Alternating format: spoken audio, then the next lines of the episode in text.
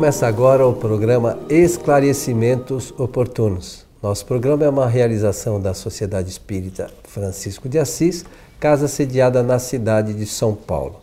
Como sempre conosco, Milton Felipelli. Tudo bem, Milton? Tudo bem, muito obrigado. E aproveito da oportunidade para saudar a todos os nossos amigos, ouvintes e espectadores desejando-lhes que os bons espíritos nos ajudem sempre. Ô Milton, vamos aqui é, hoje atender uma, uma questão relacionada com a mediunidade nas crianças. A pergunta diz o seguinte: uma menina de 10 anos revela um tipo de mediunidade. Deve-se recomendar que ela participe de algum grupo mediúnico? Interessante, né? É interessante. Nós já fizemos uma certa abordagem a respeito da prática é, mediúnica em um programa anterior, não me lembro. Falamos sim. Falamos. Então nós vamos ter, por necessidade, que enfatizar certos pontos e ficará mais fácil então começarmos a dizendo que é preciso primeiramente saber o que é mediunidade. Porque dizer que uma criança possui certos tipos mediúnicos, né, revela, então é necessário dizer que a mediunidade é uma ferramenta de trabalho do ser encarnado. É uma faculdade que o espírito, enquanto encarnado, possui para poder se relacionar com os espíritos desencarnados. Sendo que muitos desses, das pessoas que se relacionam com os espíritos desencarnados são consideradas é, como medianeiras ou como intermediários dos espíritos. Por quê? Porque elas revelam uma dose muito grande de, de, de forma ostensiva no relacionamento com os espíritos. É quando o espiritismo chama de médium ostensivo. É médium ostensivo aquela pessoa dotada da faculdade chamada mediunidade e que pode servir de intermediária dos espíritos. Por isso que se chama ostensivo. E quem não é ostensivo é médium de maneira generalizada. Então, o que a cada pessoa precisa saber, cada um de vocês, aí, amigo ouvintes, precisa saber é que tipo de médium você é. Se é médium general, generalizado ou se é um médium ostensivo. Dito isto, então agora é, precisa dizer mais o seguinte, e nós temos que falar assim com força, porque não tem outra maneira de nós apresentarmos essa matéria, meus amigos. Que é o seguinte: ninguém deve, ninguém deve realmente trabalhar dentro do campo da mediunidade sem antes ter adquirido um conhecimento sobre doutrina espírita. Depois, um conhecimento a respeito da mediunidade e, su e suas implicações com a prática. Aí sim a pessoa, do ponto de vista teórico, está pronta para passar pela fase de experimentação mediúnica, de exercitamento mediúnico, treinamento mediúnico e de educação mediúnica. Aí pronta para o trabalho. Agora, é, do ponto de vista social, nós temos que olhar esta pergunta e dizer assim: tamanha responsabilidade adquire o trabalho mediúnico que nós não devemos entregá-la a qualquer pessoa, entregá-la a qualquer pessoa, muito menos para uma criança. criança. Então, a criança, mesmo que revele, e tem muitas, já passaram pelas nossas mãos, inúmeras crianças que revelaram é, dotes mediúnicos, tipos mediúnicos, mas em nenhuma delas nós encaminhamos para o trabalho mediúnico, porque o que a criança precisa é de receber um tipo de assistência espiritual a fim de que os espíritos que estão tentando, por seu intermédio, se comunicar, saber que ainda não é o momento. E eles depois eh, eh, acabam cedendo a esta orientação e a criança vai para o tratamento de ordem espiritual na casa espírita. Eu vou repetir, no centro espírita para receber a terapia através das transferências de bons fluidos, salutares, reconfortadores, sustentadores e curadores. A criança recebe a série infindável de passes que, que ajudam nesse sentido, receber o tratamento através da boa água, modificada, água fluidificada, e, é, que recebe o bom trabalho dos espíritos amigos e se, fica serena, porque a criança não pode ser, não tem grau de responsabilidade para trabalhar no quadro de médios de um centro espírita, por exemplo. É isto o que nós temos que falar, por enquanto, a respeito dessa matéria. E qual, Milton, é a idade que você, pela sua experiência, acha que é adequado, que o, o, o jovem está lá apto a dar os primeiros passos, vamos dizer assim, no estudo da doutrina? Olha, no, dependendo do aproveitamento teórico do estudo, é, de, depois de 15 anos, hoje, conforme nós sabemos, a idade infantil já está encurtando, socialmente falando. Tanto que a pessoa fala, puxa, criança agora já só falta ah, reencarnar ou nascer falando. Você já ouviu essa expressão? Claro, porque está encurtando. Se encurta a idade infantil, encurta também a idade da adolescência, da juventude. Então, com 15 anos, se tem um bom aproveitamento, muito interesse no estudo teórico, aí sim se revela já alguns dotes eh, mediúnicos, pode ser levado para a reunião de experimentação. Eu mesmo tive a oportunidade de experimentar vários jovens de 15, 16 e 17 anos, de boa revelação é, mediúnica e depois assegurada aí uma parte no trabalho quando há possibilidade. Porque a juventude hoje tem muitos afazeres, é o estudo, a prática esportiva, uma porção de detalhes, então é preciso tomar muito cuidado para não envolvê-lo assim é, demasiadamente com o trabalho. Mas o estudo é necessário. É porque requer um pouco de compromisso e, e nem sempre. Ah, precisa. As, as crianças têm um objetivo um pouco diferente, dif diferente né? É verdade. Mas Kardec se utilizou de duas médios muito jovens, né, Milton? Sim, aquilo foi realmente uma coisa excepcional. É, não se tinha ideia, o espiritismo não existia e estava ali para nascer e a mediunidade aflorada naquelas médios de, de 14, de 15, 16 anos de idade e, e que foram aproveitadas dentro daquelas circunstâncias históricas que todos conhecem e que surgiram no momento certinho. Até porque isso vem também ajudar muito no campo da comprovação.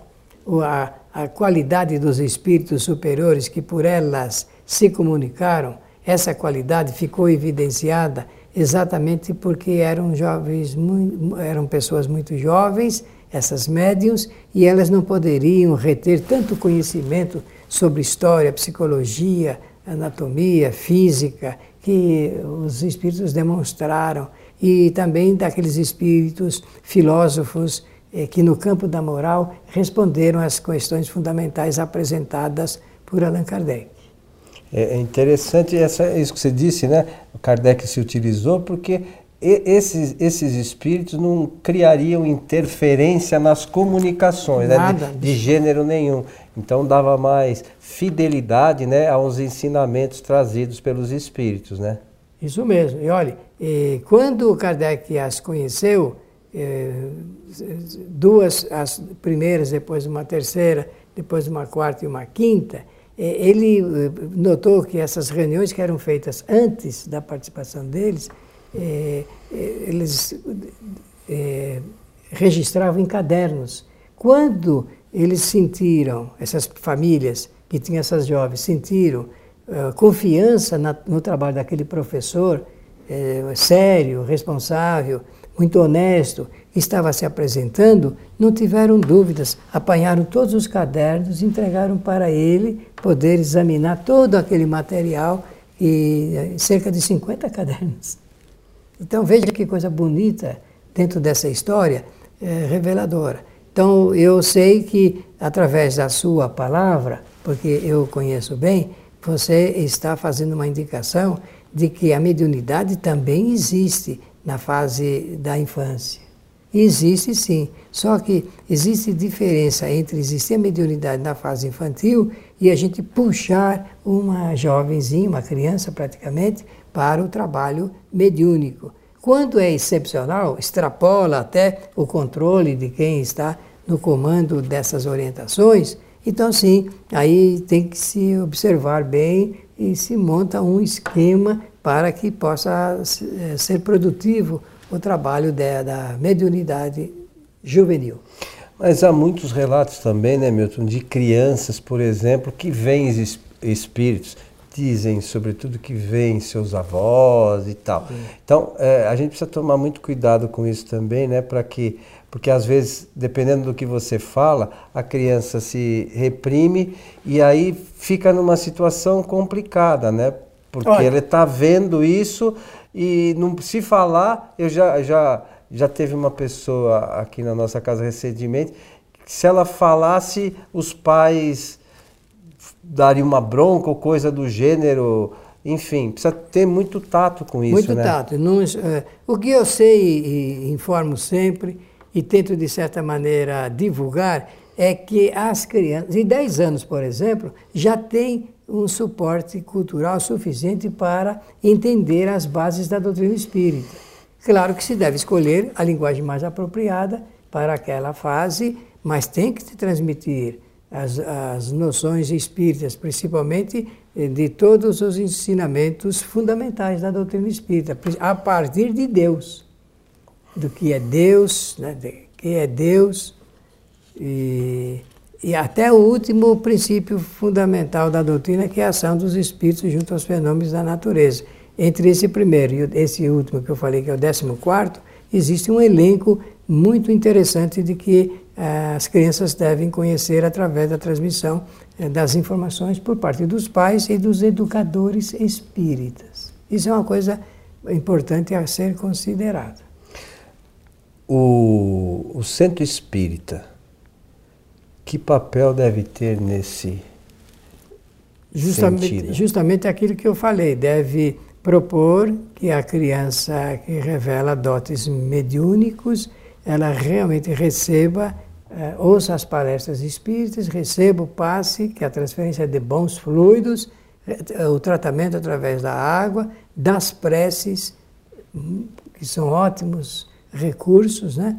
os mais variados recursos, e durante o tempo o centro vai fazer anotação, as anotações necessárias para em reuniões mediúnicas, sem a presença da criança, sem a presença da família, só o dirigente e os médiums vão fazer um trabalho de esclarecimento aos espíritos que estão na linguagem espírita atuando sobre essa criança vão esclarecê-lo, pedir que se afaste e tudo mais. E com o tempo eles fazem isso. Então, no caso da criança, é, não tem ainda, vamos dizer assim, não é que não tenha, mas é, o discernimento necessário para esse atendimento.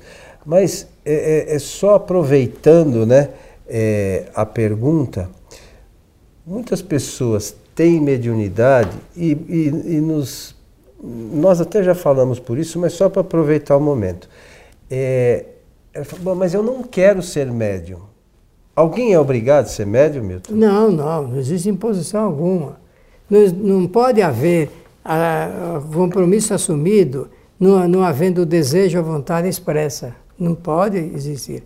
Aliás, esse é um fator que de recomendação nossa nos trabalhos de curso de orientação sobre mediunidade, que a comunicação só existe se existe uma combinação entre o espírito comunicante e o médium que vai receber a comunicação. Se aquele quiser e esse dizer sim, quero, pronto, está contatado. Mas se falar não, não quero, imediatamente vamos usar uma expressão antiga: os fluidos não batem, não se aproximam. É, e, e, a gente esquece algumas vezes de uma das leis naturais, que é o livre-arbítrio, né? Isso, exercício do livre-arbítrio. Então, o espírito o, o, o médium, por exemplo, eu não quero trabalhar a mediunidade, por exemplo, neste momento. Depois, num momento lá na frente, talvez seja no período a gente vê muitos jovens, período está fazendo faculdade, acabam se afastando um pouquinho. Também isso é natural, né, Milton? É Pode, natural. no, no momento na frente, retomar essa, esse trabalho mediúnico, que sempre é tempo de voltar a participar, né? Antigamente, as pessoas, é, desculpe a expressão, despreparadas, orientadores, dirigentes despreparados, eles diziam assim, olha, se você não trabalhar, a sua mediunidade é uma ferramenta. como ferramenta, ela vai enferrujar e você vai sofrer. Não é, não é verdade. não é verdade. Nem vai enferrujar porque não é feita de metal e nem vai sofrer porque aí está expresso o direito que a pessoa tem de aceitar ou não aceitar o compromisso de trabalho. O que vai acontecer depois, isso interessa à pessoa que é detentora da faculdade e as leis naturais, como uma delas, da influência dos espíritos. Eu não posso dizer que a pessoa vai sofrer, que os espíritos vão infernizar a vida da pessoa. E se ela for uma pessoa correta, digna, honesta, não é isso? honrada, se ela for uma pessoa digna. Mantém os pessoa, pensamentos elevados. Né? Mantém. Né? Vai acontecer alguma coisa? Não vai. Não vai acontecer nada porque realmente ela está infensa exatamente pelos seus pensamentos e a sua postura equilibrante. Então, são, são alguns aspectos que, que às vezes as pessoas não levam em conta né, e escutam. Não, se você não trabalhar, você vai sofrer não é por isso que vai sofrer, vai sofrer por outros motivos, isso né? Mesmo. Não é, não é por não ter atuado como médio, isso né? Mesmo, isso mesmo. É, é, o, o, sofrimento é por outras questões, né? Que, que aí a pessoa tem que se cuidar, né? Olha, eu sou o Inácio Jovínio, um antigo companheiro nosso de doutrina, que já desencarnou, mas um excelente dirigente espírita, excelente pessoa para orientar. Ele diz assim: vários são os motivos pelos quais uma pessoa pode deixar de atuar dentro do centro espírita. Um deles é problemas muito sérios da família.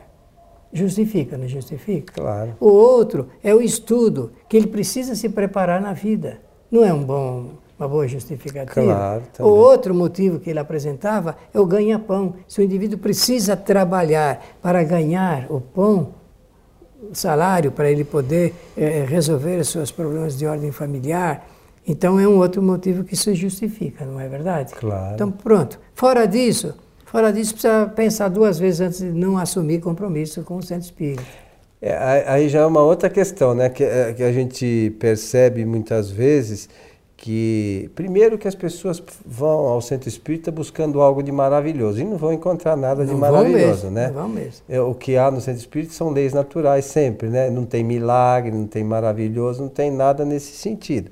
A outra questão é o da é que a gente sempre fala e isso é um atributo do espírito da vontade, né? Então, às vezes as pessoas você conversa, por que, que você Ah, porque um dia é porque a novela, outro dia é porque o filme, outro tempo, dia é porque choveu, porque está calor, porque está frio, né? Cada dia conta uma história diferente, né? E, a, e, a, e o tempo vai passando e esse sim deixou de fazer alguma coisa, tendo a possibilidade de fazê-lo, né? Podendo fazer, deixa de fazer. Pronto, aí já está algo que precisa ser examinado. É, precisa examinar com cuidado para não incidir em erros anteriores, né, equívocos anteriores. O que eu sei é que o seu Giovanni arrematava assim: você, nesta encarnação, não pode falhar. Falar para qualquer pessoa que, sobre esse assunto ligado com o centro espírita. E é tão bom trabalhar para a casa espírita. É, trabalhar, dar de si materialmente, contribuir com a, com a sua contribuição é, social, fazer o, o centro espírita engrandecer-se, para poder ajudar mais pessoas. Isso não é realmente saudável? Claro que sim, o centro espírita é o ponto de encontro entre os homens e os espíritos. Assim dizia o velho Herculano Pires. Ponto de encontro entre os homens e os espíritos para a produção de trabalhos de ordem cultural e espiritual, aliviar o sofrimento, a solidão, a desesperança das pessoas. Quantas pessoas estão no mundo precisando de palavras, não é só de consolo, não, meus amigos e ouvintes, é, é, é também de estímulo para a vida. Não, não, não, se eu não falasse outra coisa, só isso já estaria bom. Estímulo para a vida. Tem pessoas que têm momentos de desesperança sobre, a, sobre a vida, sobre Muito. o existir. Gente que se arrepende de estar aqui na Terra, já querendo o final da sua vida. Então, podendo trabalhar para fazer um estímulo sólido vivaz, que as pessoas realmente fiquem eh, sob é, o amparo de bondosos amigos espirituais, que ele realmente comece uma nova, escrever uma nova página na sua existência com mais alegria, com mais jovialidade, amparando os outros, atravessando a rua, contribuindo para aqueles que estão aí sendo esquecidos pela sociedade. Isso tudo pode trazer um conforto de ordem espiritual que não há coisa alguma que possa pagar, que possa enriquecer. Muito bem, seu Milton. Chegamos ao final de mais um programa Esclarecimentos Oportunos. Gostei muito da questão levantada, da pergunta feita e da oportunidade que foi dada para a gente fazer esses acrescentamentos. Que os bons espíritos nos ajudem sempre. Lembramos que a nossa casa, a Sociedade Espírita Francisco de Assis, transmite suas palestras públicas ao vivo toda sexta-feira a partir das 19h30 pelo site tvfraternidade.com.br.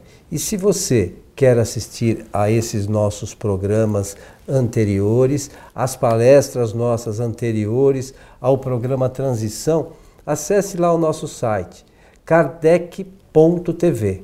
Lá você encontrará mais de 600 vídeos que estão à disposição para quem quer aprender e conhecer melhor a doutrina espírita. A você que esteve conosco, um nosso abraço e até o nosso próximo encontro.